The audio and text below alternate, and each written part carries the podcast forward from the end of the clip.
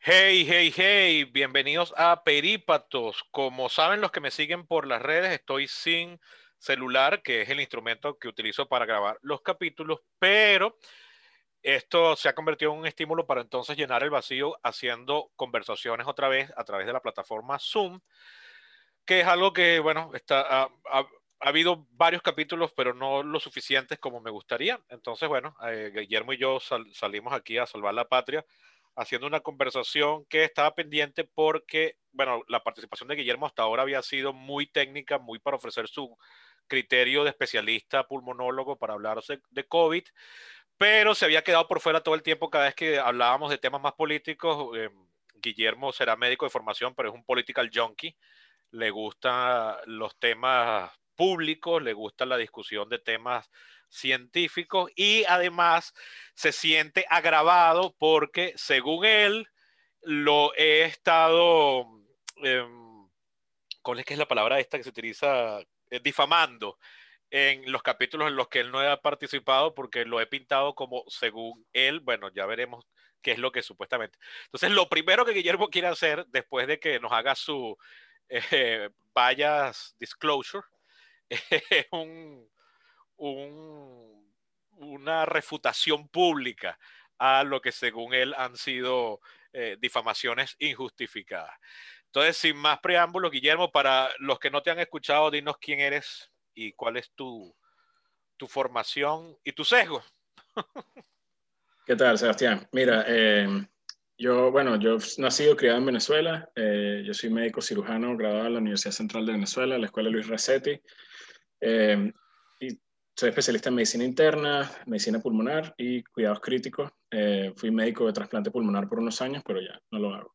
Eh, vivo en Orlando, Florida, y bueno, los que sí me han oído, pues saben que, que las veces que hemos hablado, lo hemos hablado acerca de COVID, básicamente. ¿Recuerda la universidad por la que estudiaste que la última vez no la nombraste y te sentiste mal por no haberlo nombrado?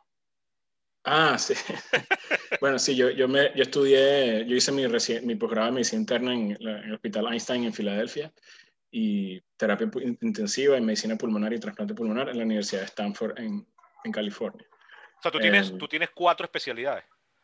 Eh, no, técnicamente tres, porque trasplante pulmonar no es una especialidad reconocida por el board todavía. No hay un board de trasplante pulmonar. Entonces, yo lo que, lo que hace mucha gente es que en, durante el, el tercer año de, del posgrado de pulmonar y terapia intensiva, eh, hay mucha gente que se dedica a la investigación y hay mucha gente que se dedica a hacer como una, entre comillas, subespecialidad. Y trasplante es una de esas enfermedades avanzadas del pulmón, se llama técnicamente. Entonces, realmente tengo tres. Entonces, pero, entonces las, que, las especialidades reconocidas son, primero, medicina interna. Ajá. Segundo, pul, eh, neumonología o pulmonología. Uh -huh. Y tercero, eh, me, me, cuidados intensivos en, en, en, pulmonología. Cuidados intensivos en adultos. Ah, en general. Sí, sí. sí. Ok. En okay. la terapia intensiva cae de todo y se hace de todo. Y, es, y son esos los que hiciste en Stanford, los de pulmón. Eh, y terapia intensiva. Es un programa combinado. Sí. Ok. Pero bueno, no vamos a hablar de medicina hoy, así que. No, podemos, podemos no bueno, pero eh, eh, después andabas por ahí, oye, que no hable de esto. Nada.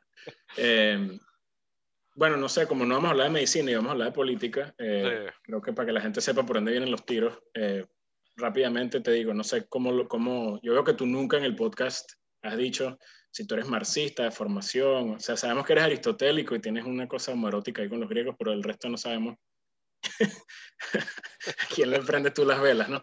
Pero yo veo que muchos podcasts, antes de que empiecen a entrar en materia, siempre la gente dice, bueno, yo voy por aquí. Entonces yo eh, me autodenomino, me identifico como liberal, clásico, entre comillas. Eso, Obviamente liberal, un... porque liberal en Estados Unidos tiene otra connotación. Sí, eso. Que sí, solo rosa, que... solo rosa la, la, definición Yo lo quería europea. decir, no, yo lo quería decir no tanto por, por dejarlo claro, sino para que la gente no se confunda, porque en Estados Unidos la palabra liberal viene, viene como cargada de un poco de porquería, ¿no?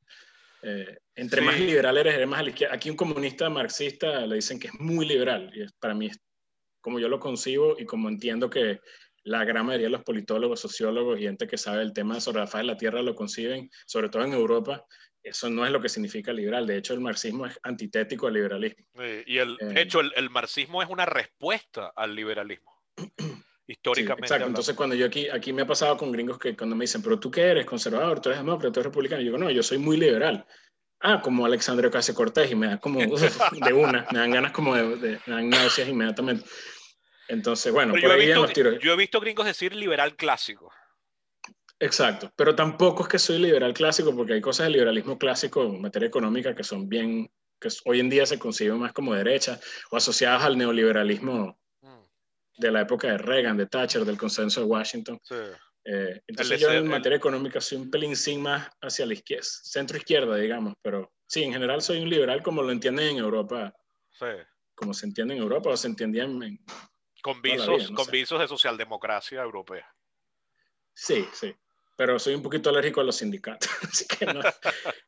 Cuando a la gente le digo, no, es que soy más hacia la izquierda, me dicen, ah, entonces eres sindicalero. No, la verdad es que no. Basti sobra que hayas pasado por los CB seis años porque quedes inoculado en contra de ese amor por los sindicatos. Para mí son un mal necesario como las posetas. Eso, eso, te, eso te iba a decir, porque los sindicatos pueden fácilmente convertirse en un obstáculo al progreso y a la libertad, pero cuando tú ves una sociedad que, donde sus sindicatos sean eh, medrado y descompuesto, y tú ves la situación laboral y recuerda los mediados del siglo XIX, o sea, el abuso es terrible, o sea, ahí, hay que llegar a un sano equilibrio, pero los sindicatos son un mal necesario, pues no, no, tú no puedes, sobre todo, se, puede ver como algo muy terrible si tú eres apenas una cadena de, de, dos o tres eh, peluquerías y tienes un total de dos empleados, ahí como que un sindicato se ve como muchas ganas de joder. Pero si tú eres una gran corporación como Amazon o como una gran cadena como podría haber sido, como podría ser aquí, yo que sé, Farmatodo, una cosa así, mira, o sea, la única forma que tiene ahí un empleado de, de ser algo es si está organizado con los demás. El empleado solo no puede. podemos entrar en materia, pero era, era, para más o menos situar a la gente que nos oye, porque mm. eh, para prevenir un poco eso de que, ah, bueno, este pana seguro es uno de esos este, socialistoides o, a lo mejor es religioso, qué sé yo. Tú sabes, la gente ya se hace la, la, idea o la sospecha. Eh, pero bueno, por ahí, por ahí van los tiros en lo, en lo, que... Yo creo que tú más o menos vas por ahí también, pero nunca lo has dicho, así que... claro, es que yo parto de que mi, mi audiencia inicial ya me conocía. Entonces era como eh, llover sobre mojado, pero lo cual es tonto porque hay gente que ya ha llegado al podcast por el podcast solo. No tiene ni idea de quién soy yo, pues entonces sí, es algo que te agradezco que, que, recomiendes porque sí tengo que tener como más presente. ¿no? Sí. Y bueno, al final del día yo pienso que uno debe ser de formación científica. A veces la ciencia y la evidencia te lleva a una postura que, que a lo mejor cae a veces en la derecha o en la izquierda y, y no hay que ser no hay que comprar el, el, bundle, ¿no? El paquete. A veces uno tiene que a la carta decir, voy a ir en este, en este problema o en este tema, voy a ir con esta postura, aunque no sea la postura. Pienso que es más sano vivir así que, que voltear así y vea, mi, mi, equipo a quién le está yendo aquí, ah, le estamos yendo a, a, tal, a tal cosa, entonces todo el mundo grita y se, se monta en el vagón sin saber. esa, esa, esa mentalidad de cuerpo es horrible. Yo no lo soporto. Y a veces hay que decir, no sé suficiente de esto para opinar, no voy a opinar y punto. No todo el mundo tiene que opinar de todo todo el tiempo. Yo, porque yo pienso que parte de la patología social que tenemos ahorita es que todo el mundo cree que sabe de todo y que además todos tenemos interés en saber la opinión de ellos todo el tiempo. Y no hay manera de callarse. Como que me encantaría que se callara. Si todo el mundo decidiera callarse media hora al día, una vez al día, estaríamos mucho mejor. Entonces a veces uno tiene que saber si no sé esto y no voy a opinar. Sí, Hasta que no sepa suficiente, no voy a opinar. No lo, no lo has dicho, pero creo que ahí el, el, el principal patio donde eso sucede, que ha, se ha salido de control, es Internet y en particular las redes sociales. Sí, totalmente. O sea, porque esa gente que está opinando de todo todo el tiempo, en la, en, en la vida real no lo hacen. O sea, no, no lo hacen en tu cara, pues. Lo, lo, están haciendo en Twitter, en Facebook, en Instagram, en videos de YouTube, vainas así. Entonces, es como que Yo creo que sí lo hacen, lo que pasa es que lo hacen, no lo hacen porque no les das el chance, pero ahora que tienes redes sociales tienen el chance. Tú conoces a esa gente, esa gente que apenas les buscas la lengua siempre te tienen que decir, Sebastián, estás muy gordo, Sebastián, estás muy flaco, no te parece que has perdido demasiado peso, no te parece que estás demasiado gordo, no te parece que tú, pero tú eres muy hipocondríaco, ay, pero tú eres muy responsable, todo el mundo siempre tiene algo que decirte y sin que tú les preguntes, sin que tú les des pie y la gente, ¿entiendes? Pero lo que pasa es que como no interactúas con esa gente, la gente no tiene la oportunidad, pero ahora que tienes un teléfono en la mano donde lo puedes hacer 24 horas al día, es muy fácil. Puede, ser, pero también además porque la interacción personal tiene ciertas cosas que te hacen incómodo eso, o sea, le voy a decir a alguien que está gordo, le estoy diciendo, o le voy a decir a alguien que Darth Vader no se vestiría así, qué cara me va a poner, mientras que en las redes no tienes ese feedback de la cara del otro. Entonces, tienes como... un filtro de identidad, de anonimato y toda una cantidad de cosas. que, te, apagan los inhibidores, eh, te apagan los inhibidores. Pero te doy un, un dato importante. El 90% de los tweets que se generan en Twitter se generan en 10% de las cuentas. Qué barbaridad. Deja, mastícate eso ahí para que, para que te des una idea de por dónde viene el problema. Yo vi, una, vi un estudio de eso hace poco, ¿dónde lo vi? No me acuerdo, pero sí, exacto, vi que, que los generadores de contenido, por usar ese término tan grueso, son bien pocos, son bien pocos, y los demás lo que están es replicando. Cuando veo generadores de contenido, me imagino una vaca cagando. Estoy generando contenido. Sí, bueno, abono. Parte del ciclo del nitrógeno que le enseñaban a uno en octavo grado. Bueno, vamos al tema de ver libertad de expresión. Sí. Y cuando hablemos de esa parte, ahí es donde voy a desmentir todas las calumnias que me has tirado. Pero bueno, vamos, empieza, empieza, en casuística. Em, empecemos. mira, déjame empezar. Quiero empezar con una cita de un, de un filósofo que a lo mejor tú eres más calificado que yo para dar una mini micro reseña de quién es John Stuart Mill que es un tipo que me influencia. Ajá, exacto. Me ha influenciado mucho. Eh, para el que no sé si lo está, eh, obviamente esto está saliendo en audio. Sebastián me puso en la cámara un libro eh, de John Stuart Mill, pero bueno, es un filósofo. Su, libro más famoso inglés. sobre la libertad. Exacto. Y es un tipo liberal, es uno de los padres del liberalismo clásico y de una filosofía moral que yo no me suscribo 100%, pero me ha influenciado mucho, que es el utilitarianismo. Eh, y aquí tengo una cita de él que me, que me, gustó mucho, que la voy a traducir directamente del inglés. Y dice, eh, la maldad peculiar de silenciar la expresión de una opinión es que es un hurto a la raza humana, tanto a la posteridad como a la generación existente. Aquellos que eh, difieren de la opinión se, se perjudica más a quienes difieren de la opinión que a los que la comparten. Si la opinión es correcta, se, les ha deprivado de la oportunidad de cambiar el error por la verdad. Y si la opinión es errada, se pierden, lo cual es tanto o igual beneficio de la percepción clara y de la impresión aún más eh, exaltada de la verdad, producida por la colisión con el error. Y eso es básicamente, yo suscribiría eso 100%. O sea, básicamente, cuando tú silencias algo, le estás deprivando a la gente a la que está de acuerdo el beneficio de confirmar por qué. O sea, la calidad del argumento tiene que sobrevivir de la colisión con el argumento, con la falacia. Y aquellos que, que están equivocados o que no, que tienen la, opción errada, la opinión errada, eh, bueno, la oportunidad de, de, persuadirse de que están errados, de cambiar su opinión. Entonces, creo que, que es una buena cita para empezar. Eh, de por qué, por qué me parece tan importante que exista libertad de expresión.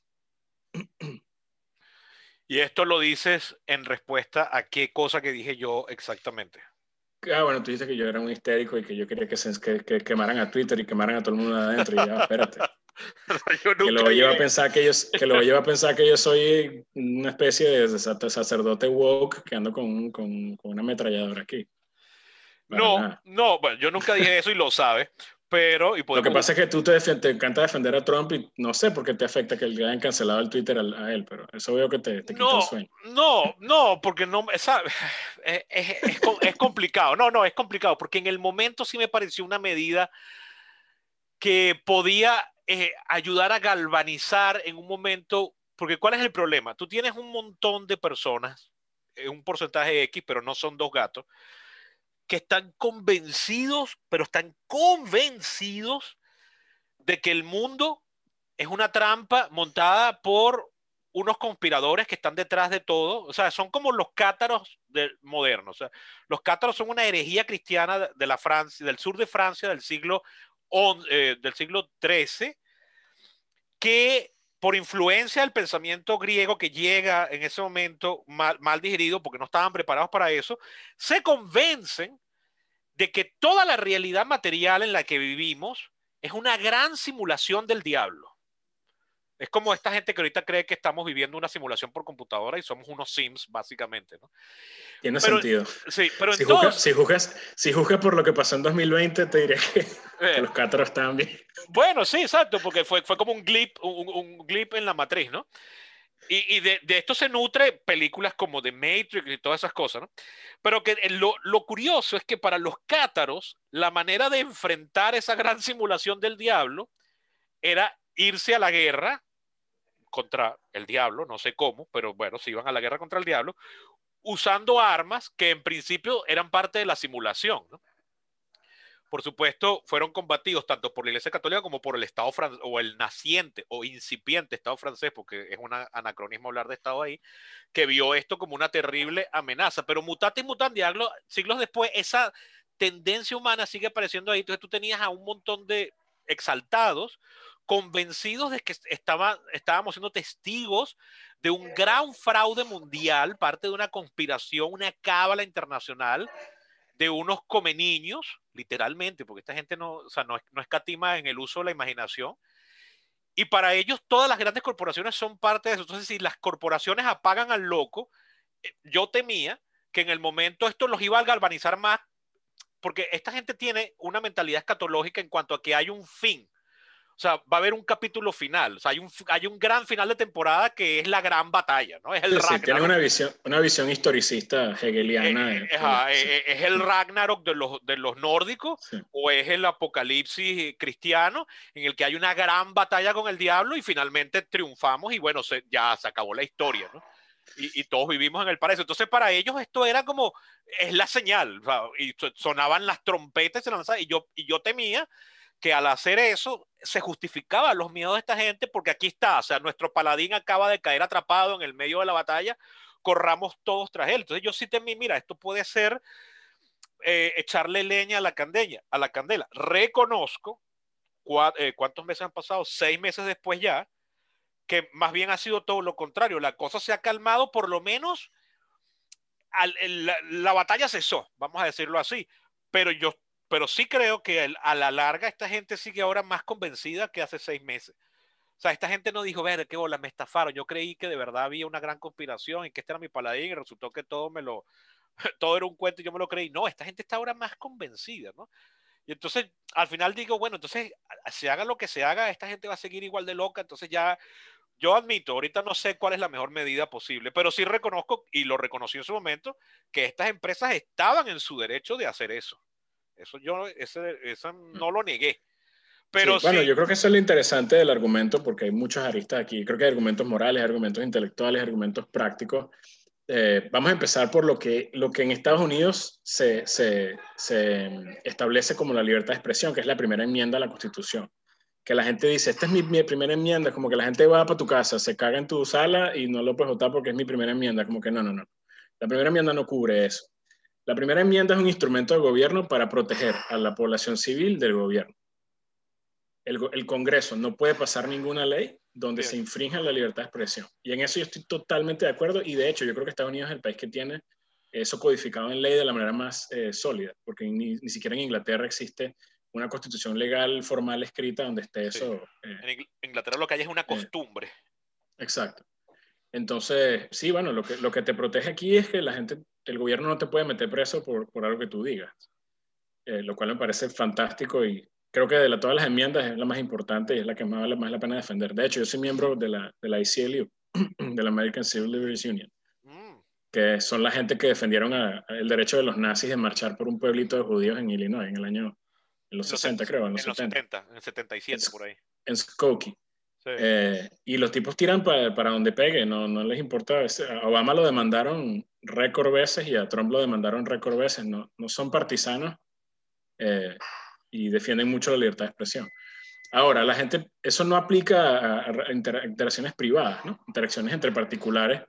Em, yo sí pienso que las compañías de tech tienen demasiado poder y las corporaciones tienen demasiado poder. Lo que le pasó a esta mujer, la, de, la, de, la del Mandalorian, a Gina Carano me gustaría entrar en eso un poquito más adelante, pero para no desviarnos mucho de, lo de Twitter.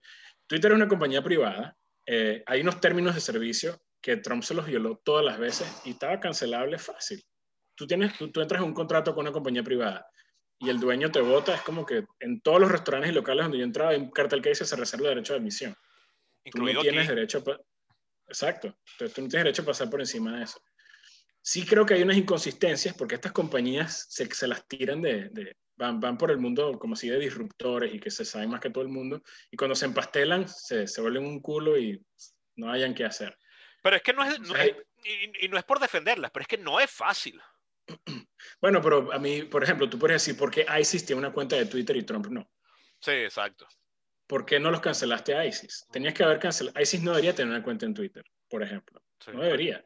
Tú podrías alegar que ahí hay, un problema de inconsistencia severo ahí. Sí.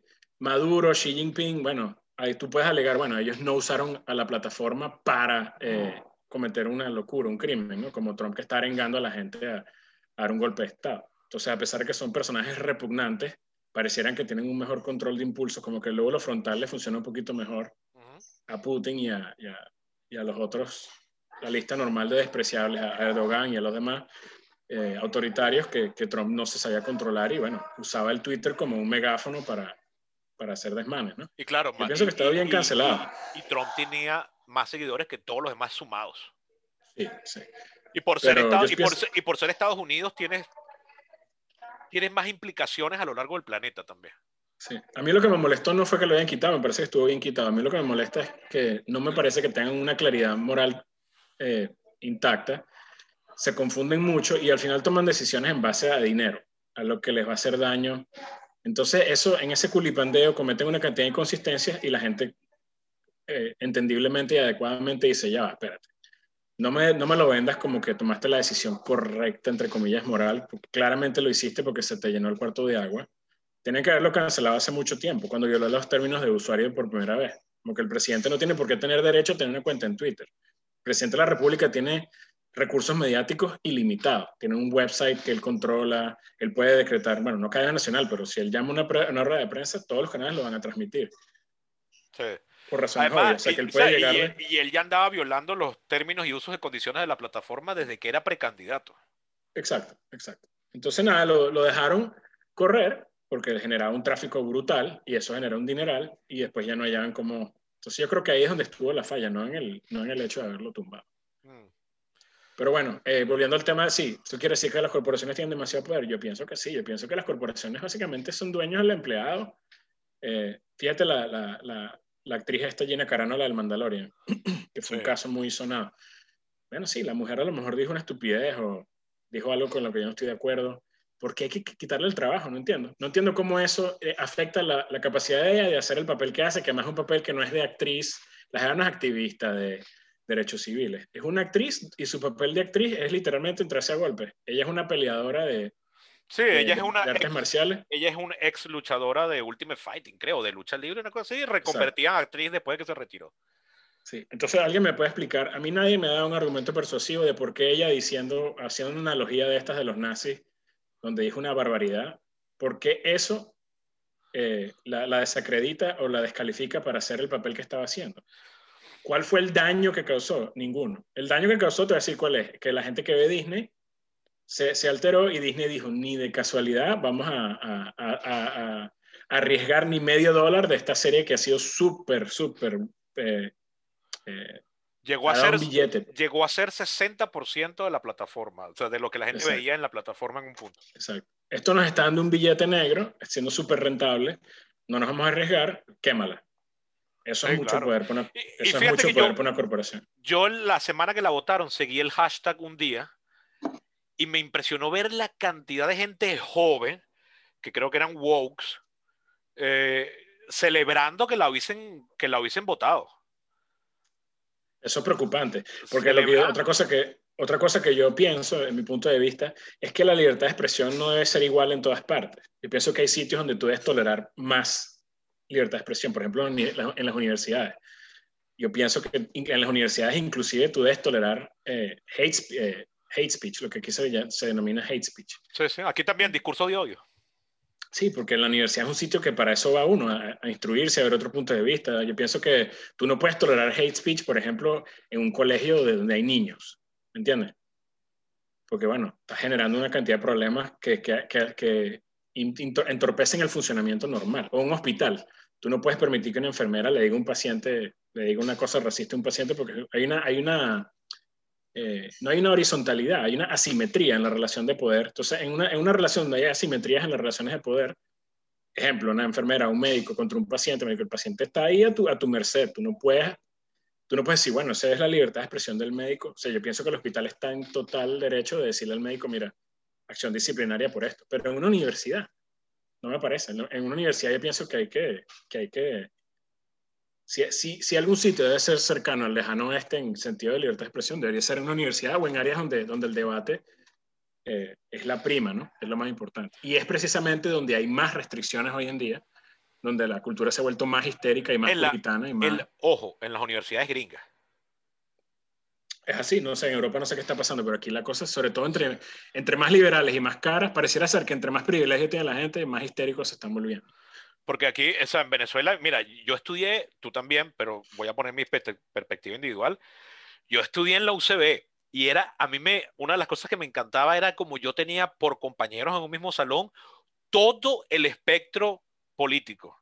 desde, desde, anarquistas libertarios, o sea, de estos anarquistas eh, promotores del poliamor, eh, gender fluid, hasta fachos y comunistas recalcitrantes, marxistas by the book, liberales clásicos, socialdemócratas, eh, sociocristianos o demócratas cristianos. Yo tenía de todo en un mismo salón, en un salón de 40, tenía todo eso coño, y todo el mundo expresaba sus ideas y uno sabía, ahí viene a hablar el facho este, o coño, vamos a ver qué dice la izquierda por este lado. Y además era cómico porque se sentaban a la izquierda.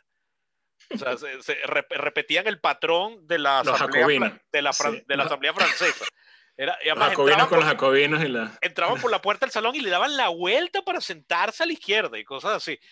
Este, y a mí eso me encantaba, ¿no? Y, y nosotros entonces, bueno, en, en, respuesta nosotros formábamos bloques y, y debatíamos. Entonces, que, que, que, yo me entere, claro, no sé, solo lo leo por anécdotas que no dejan de tener cierto grado histérico, pero que supuestamente eso en las universidades gringas está mermando y que entonces ponen zonas de, ¿cómo se llama esto? Zonas donde la gente corre, si, si, la gente va a ver una conferencia sobre la esclavitud, entonces la persona es negra, entonces se sintió mal, pero tiene como una especie de cuarto ahí en la que se relaja o, o lo, donde tiene que como que, no sé, como si, como estas cosas que tienen los, los, los, los bares que llaman el green room, donde hacen, donde hacen, bueno, no, creo que no es el mejor ejemplo, eh, donde hacen stand-up comedian, tienen como un cuarto donde los comediantes se, se relajan antes de la, antes y después de, de, de, hacer el show, ¿no? Pero tienen como una cosa parecida. Yo decía, coño, ¿saben? Es verdad. Sí, es lo que llaman los safe spaces. Sí. Ajá, esa es la espacio seguro. Sí, safe spaces. Los espacios seguros. No, y te tienen que dar advertencias, advertencias de, de, gatilleo, de trigger warnings. Como que, mira, voy a... Como cuando te ponen en la televisión, mira, va, va a haber una escena de violación o van a descuartizar a alguien y te lo advierten uh, por adelantado. Bueno, en la universidad te tienen que advertir que, que se va a discutir algo que te puede, que te puede poner mal, ¿no? Wow.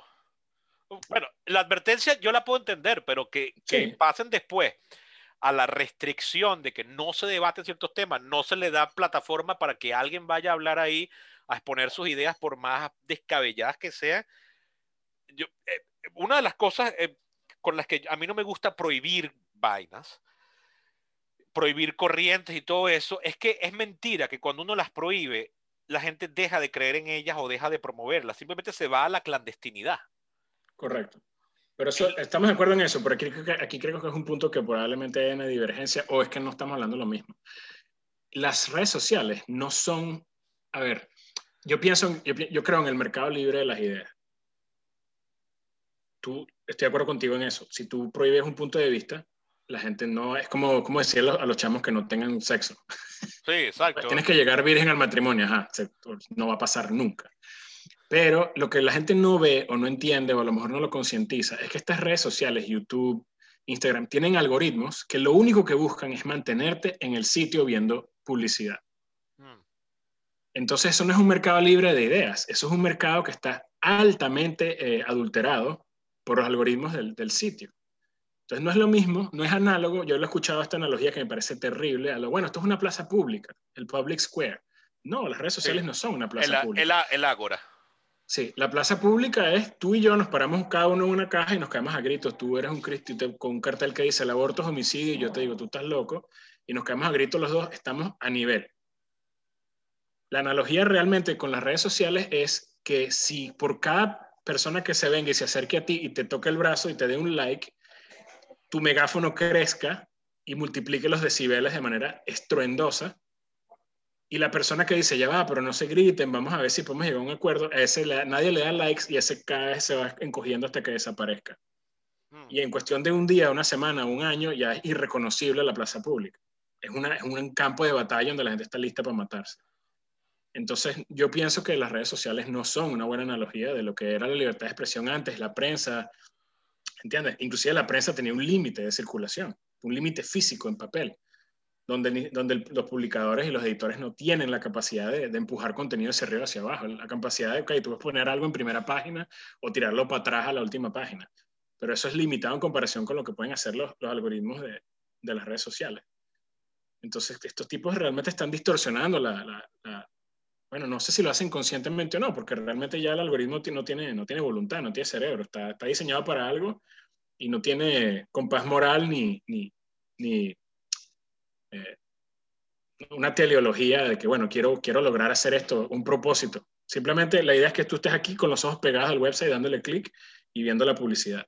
Lo demás es irrelevante. Y casualmente, por el ser humano, lo que más te pega es cosas que te sacan la piedra o que te enardecen o que te ponen ofuscado o videos de gatos y pornografía. Esas son como que las tres cosas que hacen que la gente se pegue de la pantalla, ¿no? En estos días eh, vi una persona que, que, me provocó decirle, oye, amiga, pero creo que la señal es evidente. Tenía una exalumna feminista recalcitrante, entiendo por lo que ella misma escribe que, que bisexual o, bueno, fluida, no sé ella puso, oye, algo, algo, se estaba discutiendo, algo pasó en Chile, en Argentina, que mataron a alguna mujer, algo así, y la gente lo estaba comentando y ella decía, oye, no puede ser, yo me desperté hoy de tan buen humor y paso media hora en Twitter y ya estoy odiando el mundo entero. Y me provocó decirle, coño, creo que esa es la señal de que tienes que parar, ¿no? O sea, si un alcohólico me dijera a mí, oye, yo me paré hoy también y me bebí una cerveza y ya estoy tirado en el piso, yo le diría, para el alcohol ya. O sea, detente. Pero eso, eso se dice fácil, pero es una adicción. Es una adicción, exacto. Pero entonces esta persona, yo le decía, era, comienza a seguir más cuentas de gatos, una cosa así, ¿no? Pero, pero sí, entonces era como una especie, pero me dio a entender justamente lo que tú acabas de decir. Era como que ella misma este, comenzó a buscar más y más y más y llegó un punto en que su timeline era solamente despotricando contra los bisexuales, yo no sé contra qué era. De verdad, no, no retuve. Eso fue hace relativamente poco, eso debe haber sido poco más de un mes. Pero, pero sí vi cómo esta persona le cambió el humor y yo dije, bueno, a mí también puede que me pase lo mismo, ¿no? Yo ayer estaba contando unas anécdotas con mi blog y después de que las publiqué antes de ayer, me di cuenta que de lo que estaba entregado Twitter a hablar era de los tiroteos que está habiendo en el, en el sur de la ciudad, que el sur de la ciudad está tomada por el AMPA y no hay paso entre el valle y el paraíso y eso. Y yo llegué a sentirme hasta culpable y mal de que qué hago yo publicando estas historias tan tontas de que me dio una diarrea en, en plena vía pública cuando la gente de lo que está hablando es del tiroteo. Y, tuve como 10 minutos en los que dudé de si debería publicar lo que estaba publicando. O sea, eh, a, ese nivel llega a influir las redes sociales. O sea, es, es, es, increíble. Y después he visto estudios que dicen que al final del porcentaje de la población, no sé si es mundial o de un país, el porcentaje que está activo en redes sociales es de 15 a 20%. Sí. O sea que en realidad nos estamos amargando por una plaza que es bien chiquitica. es un ágora que es una esquina. Exactamente. Y eso yo creo que lo entendió yo, eh, Biden, que te guste o no te guste, como que el, flanco izquierdo del partido siempre responde mucho a lo que pasa en Twitter, ¿no? Ay, mira, y el tipo dijo, yo no uso Twitter. Y ganó. Y ganó la primaria con dos tercios de los votos. Sí. Yo pienso, y yo me he dado cuenta, yo, me, ganó he cuenta en el hospital, en el hospital eh, mira, medicina es un campo que está dominado por las mujeres. Los médicos, donde yo trabajo, creo que algo así como el 55% de los médicos son mujeres. Y las enfermeras ni se digan. Enfermería es un campo absolutamente dominado por las mujeres. Sí, es como la secretaria. y tú pensarías que yo ando en el trabajo cuidándome de lo que digo, lo que no digo, para nada. Yo digo todas las realidades que quiero decir y todo se parte de risa. Esto es un fenómeno totalmente eh, espurio de las élites o de algún tipo de élite, de, de, las élites corporativas o de ciertas universidades. Es un problema artificial de tú, el mundo no es lo que está en redes sociales, el mundo real, eh, y es una de las cosas que me gusta de trabajar en un hospital, que es que me forza a un ambiente donde es un ecosistema variado, quiera o no quiera. Porque la gente que trabaja y va a un hospital, a veces, la mayoría de las veces va involuntariamente, Eh, pero al mismo tiempo el hospital es un sitio donde trabaja gente de muchas clases sociales, de diferentes, como la universidad, diferentes espectros políticos, diferente extracción eh, socioeconómica, países, razas étnicas, gente que inmigrantes, no inmigrantes, y eso te forza a, mezclarte con todo el mundo y te das cuenta que, la, realidad es mucho más compleja que este maniqueísmo absurdo que ves en redes sociales todo el tiempo. Todo es, a, mí, a mí me sorprende, debe ser difícil y al mismo tiempo fácil vivir así. Como que la respuesta clara, la tienen clarísima siempre. Se, saben la, se la saben todas más una todo el tiempo. Esto está mal y punto, y esto está bien y punto, esto es lo mejor y esto es lo peor, y todo es como un extremo como, sí, hay, algún, hay algo eh, muy eh, ¿cómo se llama?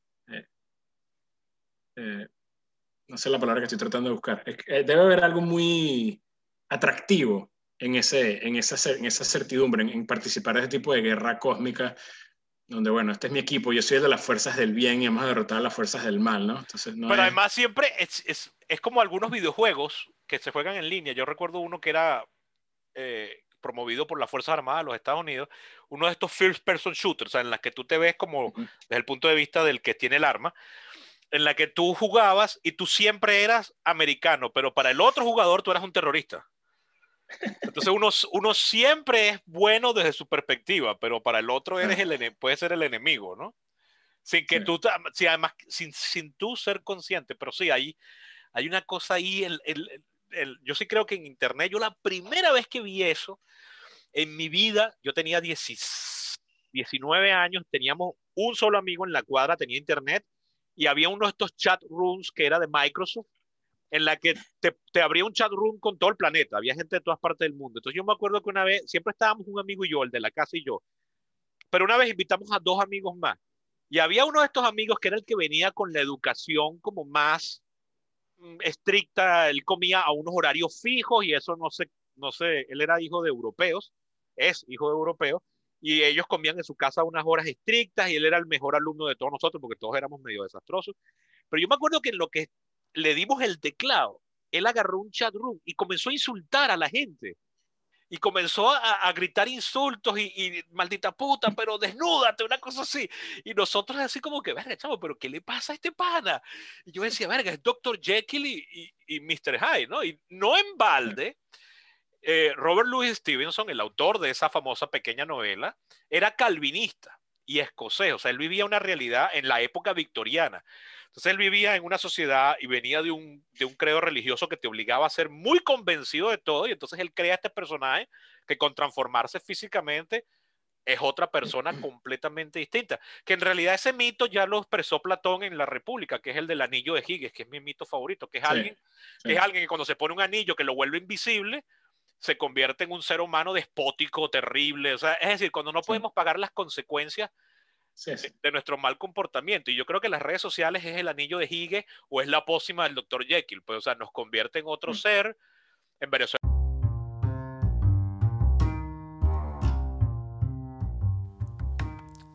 Antes de continuar, quiero hablarles de sushi. En concreto, de Bocadillo Sushi, la marca de sushi a domicilio de Luis Juárez, suchero con décadas de experiencia en el ramo y con quien llevo trabajando desde 2016. Miren, se los voy a poner así. Antes de conocer a Luis, a mí no me gustaba el sushi. Y ahora soy un fanático. Pero no se conformen con lo que les digo. Vayan a su cuenta de Instagram y vean las fotos y lean los testimonios. Si viven en Caracas, les recomiendo su bandeja de tres roles, que equivale a 30 piezas. Y si llaman de parte mía, Sebastián Cova, les regalarán una bandeja extra de ensalada dinamita. Vayan a Bocadillo Sushi en Instagram y hagan la prueba. Si no viven en Caracas, no importa, porque pueden darle ese regalo a alguien que quieran y que viva aquí pagando por Cel o PayPal. Bocadillo Sushi, el mejor sushi para llevar.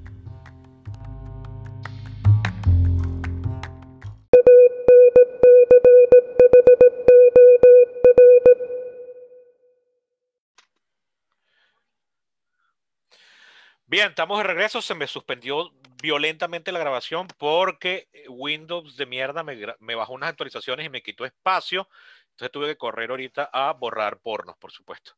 que tengo aquí acumulada. Les estaba hablando del anillo de, de una famosa mito que está, no es el más famoso, el más famoso es el de la caverna, pero la, la República de Platón es quizás la obra más famosa de Platón, está, está, llena de alegorías muy buenas, y una de mis favoritas es esa, que lo vemos, luego es básicamente el mismo cuento de, de Dr. Jekyll y Mr. Hyde, y es hoy, lo estamos comprobando empíricamente hoy con las redes sociales. Pues, que por cierto, creo que... Tenemos un alter ego ahí que nos permite sacar el monstruo que tenemos dentro. Sí, que por cierto, hay que cancelar a Platón por haberse robado la historia de Tolkien, ¿no? Me parece chimbo de su parte. o Creo que ya está bueno. Los griegos tomando, tomando ventaja de los pobres ingleses. Está bueno ya los griegos chupándose los, los norte de Europa. Pero bueno. 2300 años antes. Pero sí, no, hay una cantidad de, eso es un buen punto, tú, hay una cantidad de, de, websites y de redes sociales que ya no permiten eh, postear anónimamente, porque el anonimato pareciera ser que le, le libera luego lo frontal a la gente y se ponen las redes donde todavía son las redes donde hay anonimatos donde ocurren todos los desmadres. Sí, 4chan y, 8chan. Sí, bueno, 4chan y 8chan son de donde salió QAnon. Este, yo tengo la teoría de que, y además no tengo cómo probarla, es simple intuición, de que mientras más educada y reprimida sea esa persona en el mundo real, entonces más eh, tenebrosa es en las redes sociales. Es, el típico, es, es, eso, es Dr. Jekyll y Mr. Hyde, pues, o sea, es eh, fíjate, ¿qué dicen siempre de todos los asesinos en serie y de todos los terroristas que un buen día se ponen una bomba en un mercado y cosas así? Ay, él era tan decente, él era tan callado, él saludaba a todo el mundo, él ayudaba a, todo, a, subir la compra al, al pegado y cosas así. Nunca oyes eso del coño de madre que pone rumba, que, que no saluda a nadie. Es decir, el, el, que, el que se inhibe poco de ser ratica en público, no tiene necesidad de ir a buscar el anonimato de las redes sociales. Estoy, por supuesto, de repente hacemos un estudio estadístico y comprobamos que mi teoría tiene un poco de hueco, pero creo que no estoy alejado de la realidad planteando eso. Sebastián, no tiene que ser verdad, con que suene verdad ya. Exacto. Si allá lo que ha enseñado la, el debate político histórico es que basta con que suene de pinga. Que eso es otro, fíjate, eso, eso, ese debate Coño, ahora como que se nos congeló.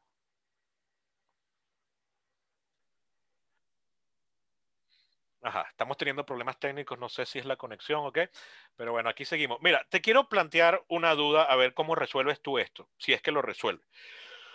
un argumento que los que nos consideramos, me voy a incluir en el paquete y te voy a meter a ti ahí, los que nos consideramos defensor del el método científico y basar los argumentos en evidencia empíricamente comprobada, muchas veces utilizamos la palabra, tiene que ser lógico.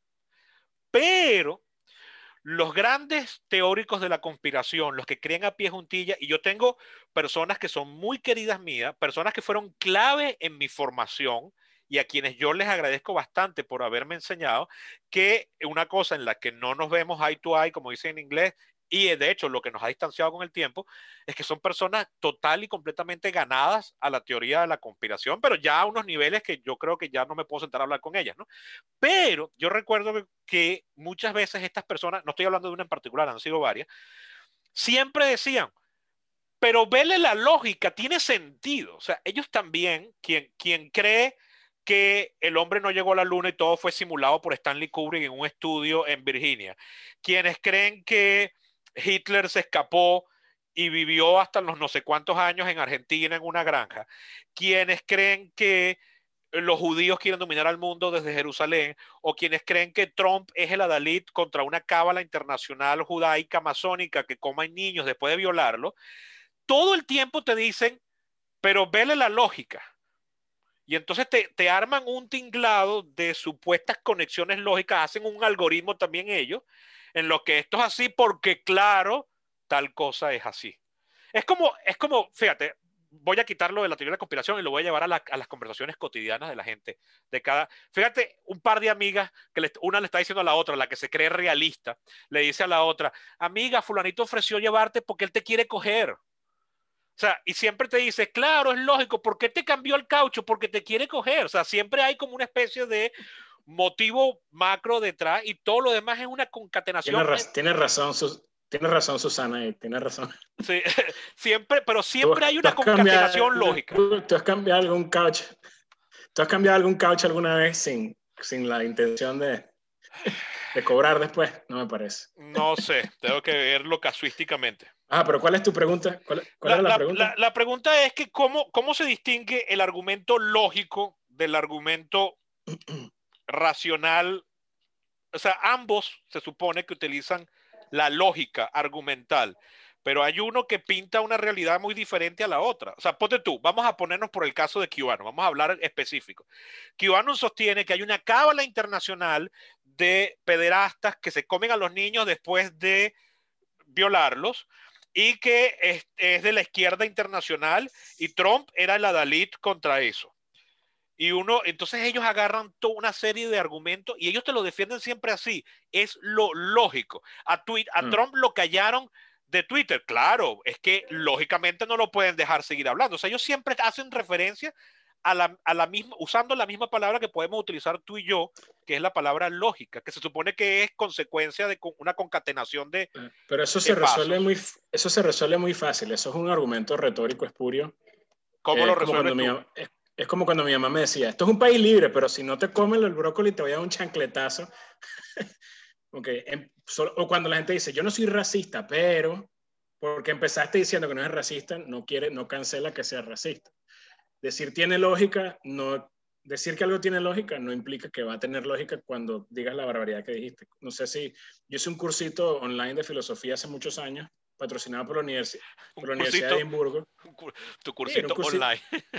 era un cursito online de este que se llama Coursera, creo que se llama, se volvió muy famosa esa plataforma. Sí. Y era un curso de ocho semanas, eh, unos profesores de filosofía de la Universidad de Edimburgo, muy bien, gratis, idea, me dio curiosidad, lo hice. Y la primera clase era cómo argumentar lógicamente, ¿no? Entonces está premisa A, ergo premisa B, ergo premisa C, conclusión del argumento. Cuando tú ves estos argumentos de esta gente, de Kivanon, por ejemplo, por poner, ya que tú lo nombraste, puede que la premisa A sea cierta, pero la B no lo es. Entonces, a lo mejor tienen lógica interna consistente, pero la conclusión va a estar fallida porque una de las premisas es una falacia brutal. O muchas veces veo que la premisa B no deriva de la, de la A. Eso en filosofía, en, en, argumentación lógica, se llama un non sequitur. Una cosa no sigue de la otra. Entonces, yo veo que estos tipos se saltan a la torera, empiezan con premisas, con falacias, derivan una cosa de la otra y al final ellos, porque tú le veas la lógica, no quiere decir que, que un interlocutor normal, sensato, independiente va a, reconocer eso de esa manera. ¿Me explico? Y aquí está una cosa que, creo que tú aludiste periféricamente en uno de los últimos episodios de la evolución de la gente. El ser humano ha evolucionado el cerebro para sobrevivir la sabana africana de hace medio millón de, medio millón de años. ¿Ok? La civilización humana ha evolucionado violentamente en cuestión de 5.000 años. Y más violentamente. Donde los últimos 200 es ya algorítmico. Pero bueno, desde la ilustración para acá, que empezamos a pensar bien, o sea, digamos, la ilustración cogió a los griegos y lo, le metió candela a eso, estamos hablando de que 500 años. bueno, la ilustración, la, la, ilustración que se escribe con mayúscula tiene, dos, tiene 300 años, 250 y coincide con el inicio de la revolución industrial. Exacto. En medio solar. Entonces, entonces la gente no está acostumbrada a pensar de manera clara. Te pongo un ejemplo. Em, si, yo, si tú y yo estuviésemos en la sabana africana ahorita, tú y yo seríamos los primeros que nos, que nos come el tigre. Muy probablemente. Porque tú ves, un, tú ves un felino y tú dices, ya, espérate un segundo, pero ese tigre en verdad es agresivo. En verdad ese tigre me va a matar o no. Mientras tú deslindas esa estupidez, estás muerto, te come. El histérico que dice, corre tigre, ese va a repartir los genes por toda la sabana pero en una, en una civilización ilustrada, moderna, con tecnología. Que, y además con pretensión de democrática. Exacto. Entonces yo pienso que ahí es donde está la tensión. La gente tiene, eso se llaman en, en, lógica y en toma de decisiones heurísticas. Hay una cantidad de sesgos heurísticos que el cerebro humano tiene que te ayudan a tomar decisiones rápido para no gastar recursos cerebrales en, en, en pendejadas. ¿Entiendes? Como cuando tu mamá te diga, no te comas eso, que eso te da dolor de barriga. Ah, clásico. No comas masa cruda, muy mijo, que le da dolor de barriga. Imagínate un niño de 6 años siendo madre. Para, pausa allí. ¿Cuál es el mecanismo fisiopatológico de que me duele la barriga? Eso no existe, ¿entiendes? Entonces tú creces una cantidad de años de tu vida absorbiendo conocimiento previo por, por cuestión de autoridad. Eso se llama sesgo de autoridad. Entonces yo pienso que la gente llega, y eso no falla el sistema educativo que no corrige por esos sesgos. Eso toma mucho entrenamiento de muchos años, de, entrenamiento de método científico, de entrenamiento de lógica, de, de, saber argumentar y de no querer engañarse. Hay un, hay un tipo, ¿cómo es que se llama este tipo? Hay un físico gringo muy famoso que es el padre de la mecánica cuántica, Richard Feynman. Richard Feynman. Y Richard Feynman tiene una, una cita que parafraseo, dice, el método científico lo más importante es que uno no se engañe uno mismo y además considerando que tú eres la persona más fácil de engañarte. Sí, bueno, sí, eso se llama eh, los sesgos, los sesgos, ahorita se me olvidó el apellido de eso, pero los sesgos individuales, ¿no? Como uno tiene conmigo, con uno mismo, el debate más grande que uno puede tener con nadie, uno cree que cuando uno llega a una conclusión ya eso está más, más que debatido, ¿no? No dándose cuenta de los, de los propios sesgos cognitivos, es la palabra de eso. Este, ahora bien. Aquí te la tengo, aquí te la tengo. Dice: el primer principio es que usted no debe engañarse a sí mismo y considere que usted es la persona más fácil de engañar. O sea, uno siempre va a querer ver lo que uno quiere ver. Se llama sesgo de confirmación. Uno siempre va a gravitar hacia las cosas con, con, las que no está de acuerdo. De hecho, este podcast es un ejemplo. Aquí estamos tú hablando cuántas veces hemos estado en desacuerdo ¿Cuántas veces te he sacado de tu área de confort realmente? Eso es un problema. Mm. De ahí la importancia de, de, uno sentarse a hablar con gente con la que uno no está de acuerdo de vez en cuando. Que es algo que yo pretendo hacer llegado el momento, pero quería esperar a tener a disposición un estudio, eh, o sea, estar presencialmente las dos personas y mientras la pandemia siga no es fácil de hacer mucho menos cuando para llegar al estudio tengo que atravesar las zonas calientes de Caracas donde se están matando a tiros en este momento. Pero eh, estaba pensando mientras ofrecías ese, ese argumento, que yo decía que, coño, creo que lo decía uno de los capítulos anteriores, piensa que cuando la revolución industrial estaba empezando y ya estas ideas de la ilustración habían comenzado a calar en la población en general, todavía mientras Voltaire escribía y Rousseau y compañía, la gente tenía que procurarse agua de la misma manera que se la tenían que procurar en, la, en, los tempranos días de Babilonia. O sea, había que ir a pie hasta un pozo a sacar agua y te la tomabas a temperatura ambiente y no había cómo preservar una, una, carne que matases hoy, o sea, una vaca, eso lo preservabas con sal, yo qué sé, dos, tres días más o menos, pero no podías guardarle en la nevera eso hasta Navidad. O sea, la gente que compra el pernil en octubre para comerse la Navidad, eso no se podía hacer eh, todavía en esa época. Y es muy reciente que esas cosas se pueden hacer. O sea, que la mente humana no tiene cómo todavía eh, grabbing, ¿no? O sea, cómo, cómo lidiar con los problemas derivados de la sociedad industrializada o post-industrializada, en la que hay cosas que damos por sentadas, como defecar en una poseta, que son en realidad muy recientes. O sea, eso es algo que posiblemente mis, mis abuelos cuando eran niños no disfrutaron. O en todo caso, mis, mis bisabuelos estoy seguro que no. Que ninguno de mis bisabuelos disfrutó el placer de, o la tranquilidad más bien, de sentarse a defecar en una poseta eh, relajado, tranquilo, bajo luz eléctrica, leyéndose un periódico. O sea, seguro mm. tenían que hacer en un monte con un calor, con el riesgo de que una culebra, una cosa así, o en un pozo séptico, en una caja de madera donde se estuviesen muriendo el calor, sudando, oscura, sin bombillo, una cosa terrible, ¿no? Y en ese sentido, pero en ese sentido, ellos estaban viviendo una experiencia vital que fue idéntica a la de John Stuart Mill, que fue idéntica a la del el rey Luis XIV, que fue idéntica a la de Leonardo da Vinci, que fue idéntica a la de Sócrates. O sea, ahí había una continuidad en la, en la vida cotidiana de la cual nosotros nos estamos saliendo. Sí, yo, yo vi un meme en internet que a mí no me gusta repartir memes de internet, pero este me gustó mucho porque era un cuadrito, era como una, una matriz de dos por dos, dividida en cuatro cuadrantes, y un cuadrante, el de arriba a la izquierda, decía los tiempos difíciles generan hombres fuertes. Pasaba a la derecha y decía, los hombres fuertes generan tiempos de prosperidad. Bajaba al siguiente cuadrante y decía, la prosperidad genera gente suave. Sí.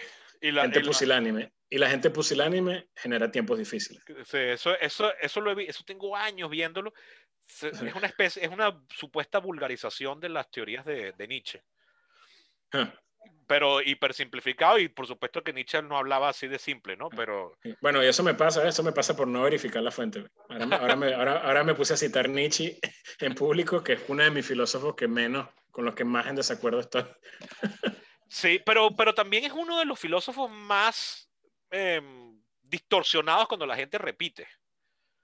Porque, puede, ser. Porque no sé, no soy filósofo, no soy, especialista. Pero... Es muy poco leído y es muy, y es en algunas partes es muy oscuro y denso, no, no llega a los niveles, en mi opinión, de Hegel, por ejemplo, pero es, hay, hay que proponerse leer a Nietzsche y entonces eso a la gente no le atrae, pero le atraen todos esos discursos supuestamente deterministas como ese que, que, acabamos de citar vía, vía meme. Pero fíjate otro, otro argumento, o te voy a poner un ejemplo un poco más, más, más cercano, porque el de QAnon pasa por algunas partes demasiado, demasiado mágico, religiosas, que tú dices, mira, aquí se cae solo, ¿no?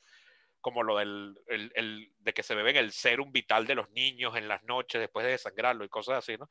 Pero, por ejemplo, las teorías de la conspiración venezolanas que sostienen que la MUT y toda la, la oposición que se ha opuesto a Chávez desde el principio se deja robar las elecciones para que el chavismo siga en el poder, para que estos, estos sigan teniendo una cuota de poder los, o sea, el chavismo sigue en el poder y la oposición sigue teniendo unos espacios de cabida para poder seguir haciendo una oposición que en realidad no es efectiva, pero que nos mantiene a todos engañados. Fíjate como siempre pasa por, hay algo siempre en común ahí, todos vivimos en un gran engaño. ¿no? O sea, y entonces siempre el... el, el menos, menos el que te está diciendo la cosa. Menos el, conspiracionista porque él sí se salió de la, de la mate, él se tomó la pastilla roja. Exacto. ¿no? Entonces él está viendo por encima del velo eh, eh, oscurecedor. Ajá, les pido un enorme, eh, una enorme disculpa a la audiencia. Como les decía, cuando no es el chingo del sin antes me jodían los problemas de conexión y ahora me han estado jodiendo los, la falta de espacio por culpa de una actualización no autorizada que me hizo Microsoft de ayer a hoy en la computadora y me dejó sin espacio. Guillermo, te estaba poniendo el caso de la conspiranoia, de la mentalidad conspiranoica fíjate, un autor que a mí me encanta, un autor polaco, eh, habla de que cuando él viajó a África, se llama Richard Kapuczynski, él murió en 2007, eh, a mí me deprimió, o sea, fue la primera vez que una celebridad murió que a mí me dejó triste, una, persona que yo leía, pues. Eh, en un libro que se llama, que, que, es sobre África, le dice que él conoce la mentalidad religiosa de África cuando va una vez viajando por la, por la sabana africana de noche con un chofer, y al chofer le decía que ahí, habían, ahí hacían brujería, que él no se podía hacer nada. Entonces él decía, la mentalidad del que cree en brujería cree que si a ti se te van los frenos y chocas, eso es porque alguien te puso mal de ojo. Y si tú le explicas, no, es porque alguien no hizo mantenimiento a los frenos, te van a decir, pero ¿por qué no hizo mantenimiento a los frenos? Porque es el, bueno, porque se le olvidó. Pero ¿por qué se le olvidó? Porque le echaron brujería. No, se le olvidó porque estaba complicado. ¿Y por qué estaba complicado? Es decir, al, al conspiranoico o al religioso nunca le vas a ganar el argumento porque siempre ellos dentro de su lógica siempre va a tener sentido. Entonces, ¿cómo, eh, ahorita mientras yo trataba de resolver el problema, me, mencionabas a Popper, ¿cómo, cómo, cómo, se le, cómo resuelve uno eso? ¿no? ¿Cómo, o qué fenómeno, si es que lo resuelve? Allá estamos entrando en epistemología y eso no es libertad de expresión, pero bueno. no, no, no, eh, claro, ya, esto, ya, esto, derivó por otro derrotero. eso, es otro pod, eso es otro podcast, pero eh, digamos, el ser humano está evolucionado por reconocer patrones donde no los hay. Y siempre va a ser más llamativa la respuesta simple que la respuesta compleja que, que es contraintuitiva. ¿no? Entonces, siempre eh, hay un ejemplo, no sé si hay una cueva en Nueva Zelanda que se llama las cuevas del Waitomo. Y en esas cuevas hay un insecto arácnido que, que es bioluminiscente, es como una luciérnaga, emite una lucecita morada. Cuando tú estás dentro de la cueva y tú ves las lucecitas, las lucecitas están eh, distribuidas de manera equidistante, lo cual se ve como aleatorio. Tú no ves ningún patrón en la cueva. ¿Entiendes? Son lucecitas que están puestas equidistantemente, no siguen ningún patrón.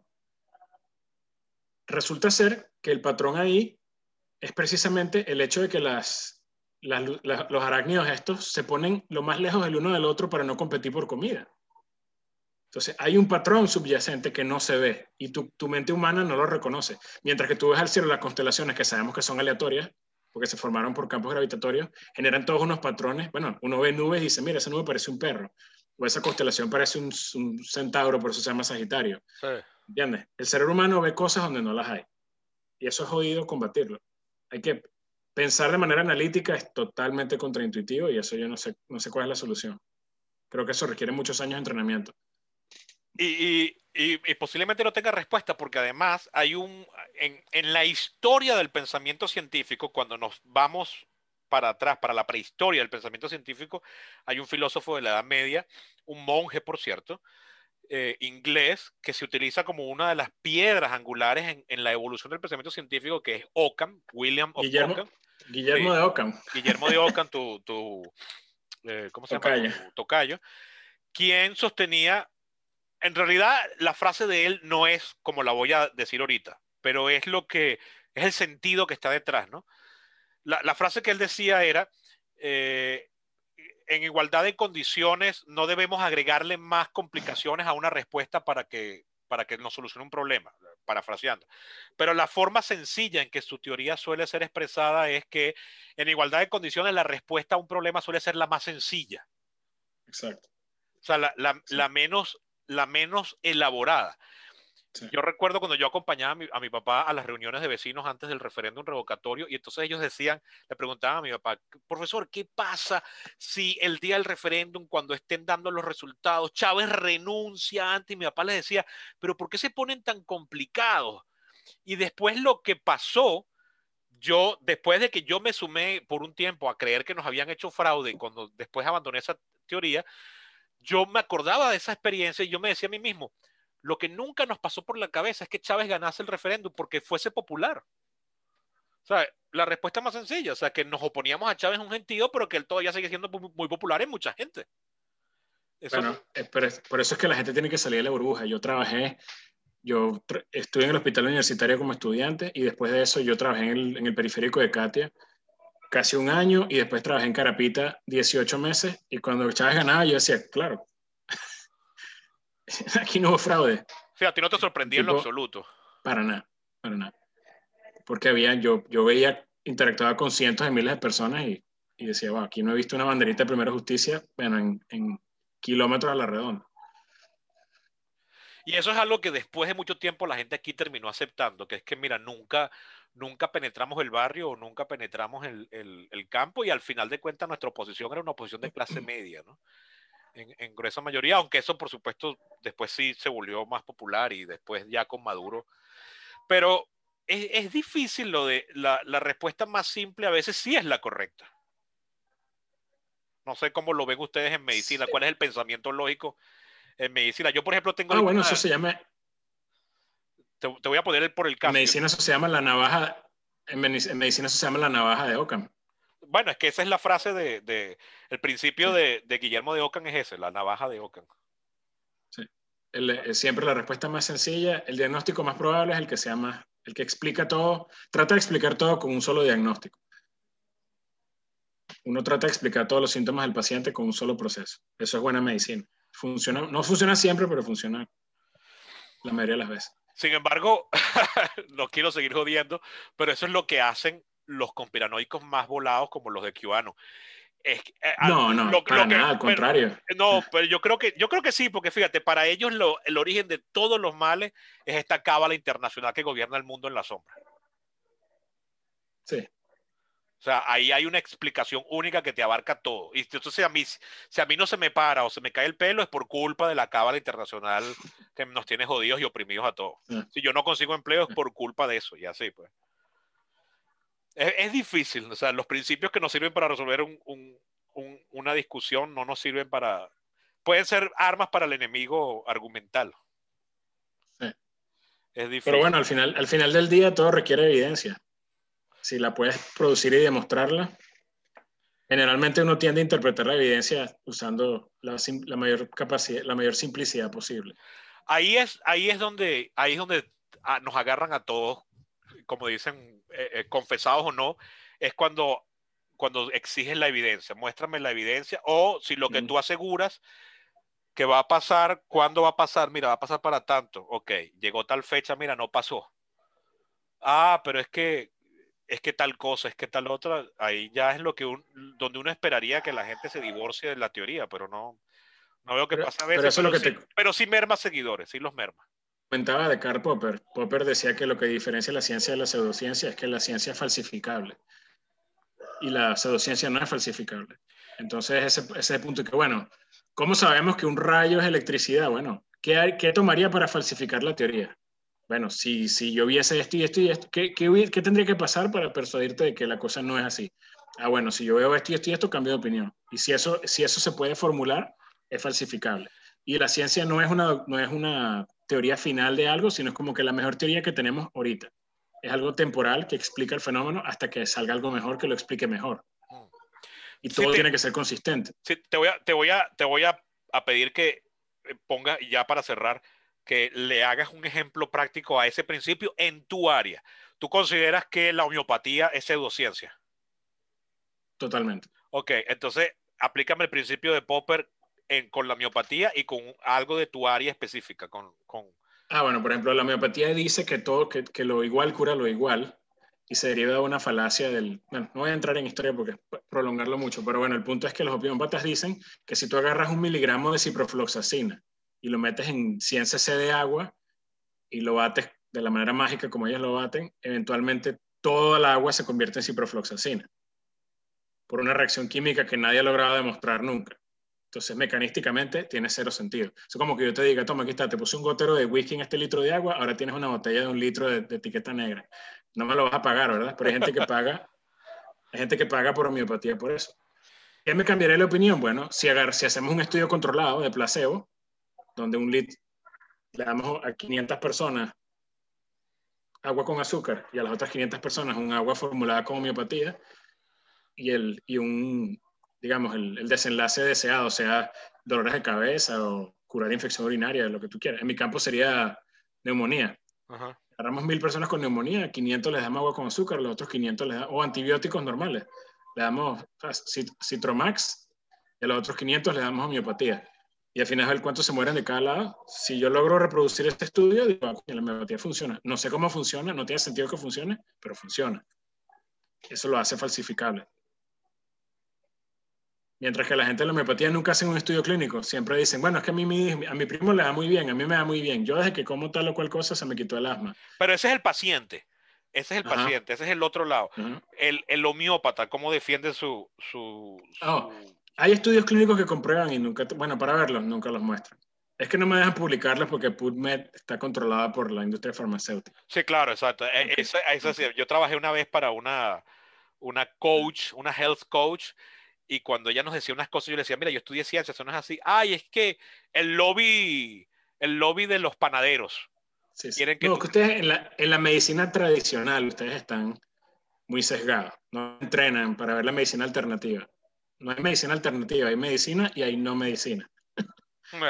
Pero cómo, cómo lo que no capté es cómo el estudio científico si cumple, en el caso concreto que tú eh, expusiste ahorita, cómo si está cumpliendo el principio popperiano de falsif falsificación que, que, la ciencia tiene inherentemente, es donde, en el hecho de que yo hago el estudio y no, veo que el resultado el, no fue lo que yo esperaba. Sí, es la premisa de que si yo digo que la homeopatía no funciona y tú me contestas, ¿qué tendría que hacer yo para convencerte de que sí funciona? Y yo te logré formular algo que es, que es práctica y fácticamente realizable, y en caso de que lo viera, me sentiría obligado a cambiar de opinión. Mientras que, por ejemplo, el psicoanálisis no es falsificable, porque todos lo explican con lo mismo. Es como que, bueno, si, si tú estás enamorado de tu mamá y tu mamá no te va a mamar, entonces eso te, te, te, te incrementa el riesgo de que seas adicto. Clásica pendejada del psicoanálisis. Ah, ok, entonces, y, pero bueno, y, y, si no fuiste adicto, ah, bueno, no, eso también quiere decir que tuviste problemas con tu mamá. Como que, bueno, no puedes explicar una variable con la misma constante. Sí. Y además que siempre se, en, el psicoanálisis tiene la particularidad de que siempre se explican expofacto. Claro. O sea, tú, tú eres alcohólico. Ah, es que sabes que es que la mamá le pegaba de chiquito. Pero exacto. fulanito es buen deportista. Ah, es que sabes que la mamá le pegaba de chiquito. O sea, exacto, exacto. Entonces no es falsificable. Porque no hay nada que pueda producir que, que refute la, que refute la hipótesis. De hecho, de hecho Popper usaba el, el, psicoanálisis como el prototipo de pseudociencia. Es que fue lo que lo inspiró cuando él fue a las charlas de Freud. Sí. Y, y, al mismo tiempo que iba a las charlas de Einstein. O sea, él fue. Ah, qué diferencia, ¿no? Sí, él fue testigo de ambas. Y ahí fue cuando se le inspiró. Eso fue, de hecho, en 1908. Fue la primera vez que, que tuvo la oportunidad de, de, ver a estos dos grandes exponentes en ese momento. Los que por cierto, que arrecho, que arrecho estar en Viena en esa época. Es como está Margarita en Semana Santa, ¿no? estaba pasando todo. Sí, ah, de hecho hay una serie que vi en un canal argentino que se llama Filmanar, que era como tres ciudades en tres grandes momentos de la historia. Era Viena 1908, París 1928 y Nueva York 1950. Eran como ciudades que en un momento dado marcaron el rumbo de la historia por una serie de coincidencias. Y ahí fue que estaban Einstein y, y Freud hablando de lo mismo al mismo tiempo e inspirando a Popper. Bueno, Guillermo, eso, eso dejó planteado una discusión a futuro, nuevos programas para seguir hablando de esto. Y... mira, se nos quedaron por fuera dos cosas que podemos hacerlo en otro momento. Una es los límites de la libertad de expresión, no los hablamos. ¿Cuándo, cuando pasa de ser expresión a ser ya una amenaza real? ¿no? El, clásico ejemplo es gritar bomba en un fuego en, un cine o algo así. Eh, cuando, ¿qué, qué, tanto, ¿Qué tanto se puede permitir el hate speech? Eso, eso creo que es lo más difícil de, de establecer y yo personalmente no eso es, pues, es difícil eh, de marcar esa línea. Eso se nos quedó por fuera. Y lo otro es eh, qué es el deber ser, qué, qué, responsabilidad tienen los medios o, los, como tú los llamas, generadores de contenido. Alguien como Joe Rogan o como tú, ¿cuál es la responsabilidad? Que no es criticar por criticar, no es decir nada, no lo puedes decir. El hecho de que lo puedes decir no quiere decir que lo debas decir. O, que, o sea, que, ¿cuál sería el balance ideal de las personas que hoy en día son el compás, ¿no? La gente que, que marcan la pauta en la discusión, porque hay gente que está que tiene mucha popularidad y mucho poder. Los influencers, pero los influencers de verdad, no los pendejos que tienen 20.000 seguidores en Por ejemplo, Rogan sería un buen prototipo. El ¿Cuánto fue que le dieron? 100 millones de dólares le pagó Spotify por un, por un podcast. El tipo, oye, por maneja más tráfico que... Creo que él maneja más tráfico en cada episodio que, CNN, Fox, MSNBC, todos juntos, ¿no? Combinados. Mira, no te sé decir eso, pero yo sí sé que los antes era fácil determinarlo porque él estaba en YouTube y tú podías ver el número de reproducciones abajo del video. Pero ahora todos sus videos viejos los quitaron y son exclusivos de, de Spotify y están ahí.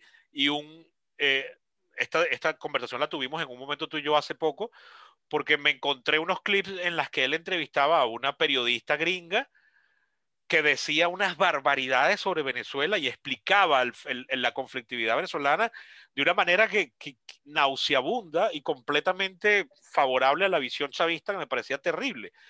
Y entonces eso nos lleva a decir, oye, ¿hasta qué punto uno le puede dar plataforma a esta gente que está eh, promoviendo una idea completamente casi que criminal, ¿no? ¿Hasta qué punto uno puede darle espacio a un nazi, a un comunista?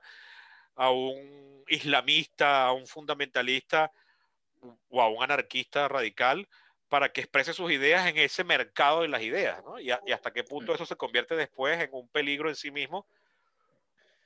Porque claro, en el, ejemplo de gritar bomba en un, en un, en un cine, es como muy... Eh, cae mucho en la línea que, que, estableció la Corte Suprema de Justicia en los Estados Unidos a principios del siglo XX, durante, eso fue durante la Gran Guerra, que es el, aquello que, que, fomente clear and present danger. Es decir, algo, algo que te establezca un peligro inminente real. Si hay una línea directa entre lo que tú dices y un daño, una violación de la integridad personal de algo o de la propiedad privada de alguien, yo creo que ahí es, ahí es como muy, la línea, ¿no? Ahí es como muy evidente, pero darle espacio a que alguien proponga sus ideas por más aberrante que nos decía, coño, esta, esta tipa que nos llevó a, conversar al respecto, era una tipa que decía que eh, las protestas en 2017 eran turbas fascistas que querían tumbar al gobierno legítimo de Maduro, que es un gobierno amigo del pueblo. Entonces, turbas fascistas de clases medias altas querían y, y, y, según ella decía, yo estuve allá, yo sé lo que digo, a mí me atacaron, quisieron matar a mi camarógrafo. Y era cosa que tú decías, ah, por Dios, esto no, se sostiene por... Ah, pero te, te, pregunto, ¿tú crees que ella no puede decir eso? No, yo creo que sí puede decirlo. Exacto. Entonces, ¿cuál, es, tu solución? ¿cuál es la crítica ahí? No, porque hay gente que diría, eh, Mira, porque cuando yo te dije cuando yo te dije eso sí, tú me dijiste que yo era un histérico y que yo era Un, hijo de, un hijo de Platón. Sí, bueno, no, es que es que no, es que de a ella, de hablar de ella, saltamos a los antivacunas. Ah. ¿Qué pasa? ¿Qué pasa cuando los antivacunas exigen su derecho a la libre expresión de sus ideas y sus creencias? Que te pregunto a ti que has estudiado el tema, ¿los antivacunas tienen algo que tenga algún espacio de que, que, que, le dé sentido a sus sospechas y a su suspicacia en contra del, de, de, una vacuna? O sea, ¿de no. dónde deriva el riesgo? No, no, no, yo no, lo, yo no he logrado ver, no he logrado conseguir nada que sea persuasivo, que diga, ah, bueno, es que aquí ya están estos riesgos y eso es entendible y se ha exagerado. Esta Realmente gente que son, es... pero, pero, yo, yo conozco gente seria que me dice, no, pana, pero es que hay estudios que demuestran correlación, que correlación no es causación, ojo, -huh. hay que recordarlo, que hay correlación entre vacunas y autismo. No, eso, eso se, ha, se ha desmentido ad nauseum.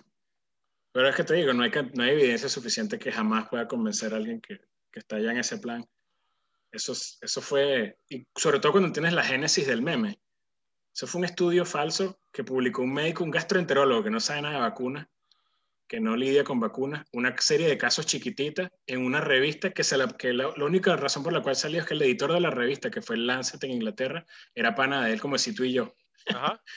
como yo te diga, mira, Sebastián, públicame ese artículo ahí. Tú, bueno, vamos a Pues fue un SPO y tuvo que retractar el artículo, perdió la licencia. O sea, está demostrado que el artículo original fue desmentido, el tipo perdió la licencia, hubo que retractar el artículo, el editor perdió el trabajo y aún así el meme no muere, como un zombie.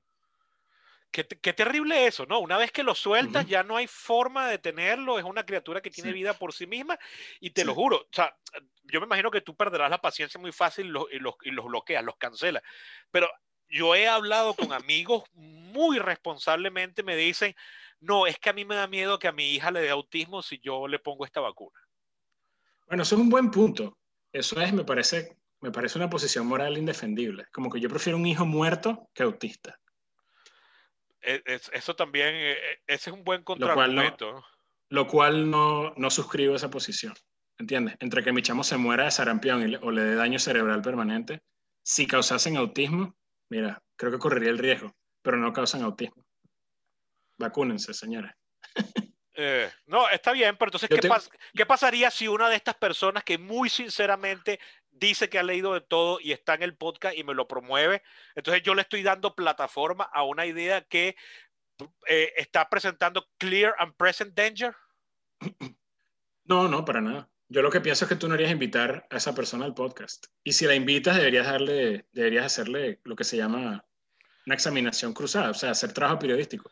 Mi problema con Rogan no es que invite locos a decir locuras. Yo pienso que eso es una buena, creo que es una buena práctica, pero no esta, esta amoralidad equivalente donde invita a todo el mundo por el mismo tiempo y que se explayen el tiempo que quieran a decir lo que quieran, porque él no sabe de un coño y él mismo lo admite. Él simplemente presta el micrófono para que la gente se dé y trae a todo el mundo y lo, lo pinta como, bueno, como todo el mundo por igual, entonces es un mercado libre y por ahí pasa, ¿no? Pero yo pienso, yo pienso que sería mejor, no digo que hay que cancelarlo ni nada por el estilo, que digan lo que quieran, pero oye, sería de pinga que Rogan hiciera su tarea y le dijera, ya va, mija, pero ¿y, qué pasó con tal y qué pasó con cuál? Por ejemplo, yo tenía un pana, un amigo de... Que, ojo, que ojo, yo, lo, yo lo he oído hacerle eso, o sea, a veces como fruncir el ceño y decirle, ya va, pero estás acusando de algo a alguien que me consta que no es así, cosas así. Por ejemplo, con el caso de esta tipa que decía eso de Venezuela, en algún punto él la refutaba, porque ella decía que Vice es parte del conglomerado mundial que justifica eh, el fascismo en el mundo. Y él le decía, mira, me vas a perdonar, pero los de Vice yo lo conozco y todo lo que tú estás diciendo es mentira. Y además Vice es un medio de izquierda. De, de, que dentro de, los, de izquierda. dentro de los Estados sí. Unidos es de bastante izquierda. Sí, sí, sí. Sí. sí, bueno, pero no me parece que lo hace lo suficiente. Pero bueno, ese es su, a lo mejor por eso es tan popular, no sé. Me parece que él tiene una ética, como no es periodista, no tiene ética periodística y creo que eso hace falta un poco hoy en día. Podría, o sea, en eso podría estar de acuerdo contigo, claro. Y él dice, mira, yo lo que quiero es conversar con gente y la grabo, o sea, pero es como si estuviésemos hablando en un estacionamiento a alguien que conocí y que propuso una idea que me pareció interesante, nada más oírla, por más que yo sepa que es disparatada. Pero Sebastián, eso lo puedes decir tú que tienes 100 seguidores, papá si tuvieras 30 millones, tú sabes que los números acarrean autoridad. Claro, que como le dice, el, como le dice el tío a, a, Peter Parker, un gran poder conlleva es, una gran exacto, responsabilidad. Exacto. Pero, pero, pero entonces fíjate qué querría decir eso, que mientras yo más a más gente le llego, yo tengo que ser más inhibido de lo que soy ahorita, por ejemplo. No, pero por ejemplo, si el Washington Post pusiera un artículo con esa loca, ellos tendrían que retractarse, tendrían que hacer una errata. No, no, tendrían que no, no, conozco la ética periodista, no sé cómo se trabajaría en esos casos, ¿no? bueno, invita a un periodista al podcast y pregúntale. Si, si el Washington Post hace una entrevista con esta mujer y ellos no dicen, bueno, lo que hizo esta mujer no lo podemos probar o está descomprobado y lo publican así tal cual, se puede meter en rolo de peo y ellos tienen que, que retractar las partes que sean falacias claras y que sean calumnias. ¿Por qué él no tiene esa misma ética? Porque él no es periodista. Es, es arrecho. Porque es un medio donde le llega a mucha gente. Mm. ¿Entiendes? Pero sí he visto que después van invitados a, decir, mira, lo que dijo tu invitado la vez anterior es nefasto que haya dicho eso. Eso sí lo he visto. O sí lo he oído. Pero imagínate que tú empezaras a vender medicinas ahí. Eso, te obligaría a que tienes que oírlos todos, pues. Exacto. Si tú, si tú empezaras a vender medicinas ahí en el podcast y a recomendar tal o cual producto y matas a un gentío, te dice, bueno, yo no soy médico y nunca pretendí ser médico, yo nada más recomendé algo, pero yo sí tengo que, yo sí tengo que, como médico licenciado, tengo que cumplir con esa ética, cumplir con esos estándares. Dice, bueno, ¿quién te manda huevón a pararle bola a Sebastián Cova del tal jarabe? ¿Entiendes?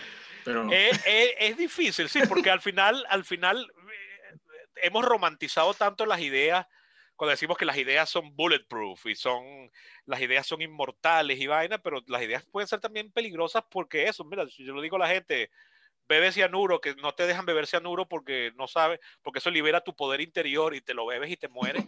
Entonces, al final yo podrá decir, mira, este, yo no lo obligué tampoco, fue una decisión individual de él, ¿no? Es jodido, es jodido y creo que no se resuelve fácil. Bueno, Guillermo, esto, esto no se acaba aquí. Esto va a meritar más capítulos. Lástima que este se nos interrumpió por problemas de espacio en la computadora. Y, no, lo cual rompió un poco el flujo, pero creo que aún así lo pueden haber disfrutado y pueden sacar algo de esto. Y bueno, mientras yo siga sin celular, habrá más capítulos de conversación con invitados. De todas maneras, espero. a mí me gusta hablar de todo, pero bueno, yo trato de no hablar mucho de, que, de cosas que no sean de medicina para no perder la capacidad de hacer servicio público, ¿no? Pero bueno, espero que esto no me salga, no nos salga caro habernos desviado de, de mi tema principal. Pero, pero, ¿qué sería salir caro aquí? ¿Cuál sería el costo? Ah, bueno, tú sabes que alguien diga, nada, ese doctor Sucho ya se ve que es un liberal de la cábala satánica y tal, y de, de, aquí para adelante, cada vez que haga un episodio de cualquier cosa médica, ya pierda. Eso me pasó a mí, eso me pasó a mí el año pasado, y al final yo dije, bueno, eso, si eso va a pasar, que pase, y al carajo. Sí, pero eso, de nuevo, tú porque no eres médico, yo, a mí sí me gusta tratar de llegar a la gente y ayudar, ayudar a, a propagar memes buenos, que en mi opinión sean buenos. O sea, que ayuden a la gente a, a no enfermarse, pues. Hay como una, una, labor educadora que todos tenemos en, en, el campo médico y sería medio trágico que por andar hablando paja contigo me mueran inocentes. sí, bueno, pero carajo, qué responsabilidad. Yo creo que si, si, queremos andar por el mundo temiendo que lo que lo digamos va a producir consecuencias nefastas, el que, el, el que tenga miedo que no viva, pues. No, pero pues, yo soy, yo soy muy fan de un, de un, no sé si lo conoces, un, físico, astrofísico que se llama Neil deGrasse Tyson. No, coño, como no lo voy a conocer. bueno, qué sé yo. y el tipo, él siempre que lo tratan de, de, de, cercar para que diga una opinión política o religiosa controversial, él dice, no me meto en eso porque mi trabajo es ser educador de ciencia y se va siempre a los hechos y discute un hecho, de repente te puede decir en tu cara, mira, esa estupidez que acaba de decir es una estupidez, pero nunca se pone, nunca toma voto activo en una tribu no, no, no, no, demuestra afiliación partidista. pero pero si uno presta atención, uno puede notar fácilmente hacia dónde tira, hacia dónde coge la cabra. Exactamente. Este, bueno. Pues, pero eh, ¿qué dicen? Dicen por ahí que la verdad tiene un sesgo liberal. Eh, sí. Eh, he escuchado esa opinión, pero lo cierto es que quizás, quizás lo que deberían plantearse es por qué los liberales son los únicos que insisten todavía en querer verificar y apoyar sus argumentos en evidencia. Y todos los otros bandos de izquierda y de derecha y de atrás hacia adelante, no. Entonces por eso queda como si los liberales siempre quieren hacer pasar a la verdad porque saben que la verdad apunta a su lado. Coño, deberían preguntarse a los demás por qué, porque yo no me apoyo en evidencia científica. Bueno, Guillermo, eso ha sido todo por hoy. Eh, recuerden que pueden ser mecenas de este podcast apoyándonos a través de Perípatos, eh, perdón, de Patreon, se escribe patreon.com slash perípatos y haciéndoselo llegar a todas aquellas personas que creen que le pueda gustar. Disculpen las dificultades técnicas que tuvimos hoy, pero estas son las realidades de hacer un podcast desde Caracas, Venezuela. Y sin embargo, creo que aún así se puede escuchar y disfrutar. Y si no, pues ayúdenme a pagar una mejor conexión.